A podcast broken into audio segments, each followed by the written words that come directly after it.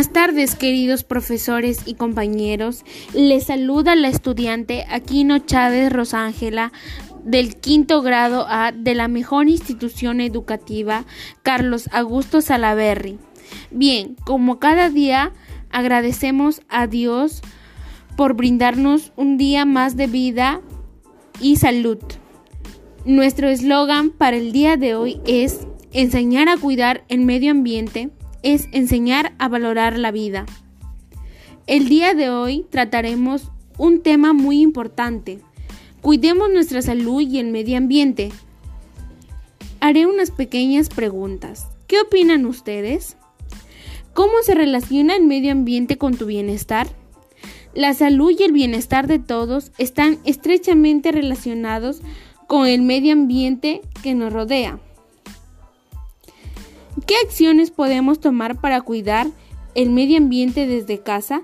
Las acciones que debemos tomar son mediante técnicas de reciclaje, cambiando progresivamente el uso de combustible fósil para utilizar combustibles orgánicos y administrarlos correctamente los recursos naturales. Nosotros deberíamos enseñar en las escuelas sobre el cuidado del medio ambiente para tener una buena salud? Sí, ya que en casa algunos niños no saben tanto cómo es el cuidado del medio ambiente y es mayor y mejor enseñando en las escuelas.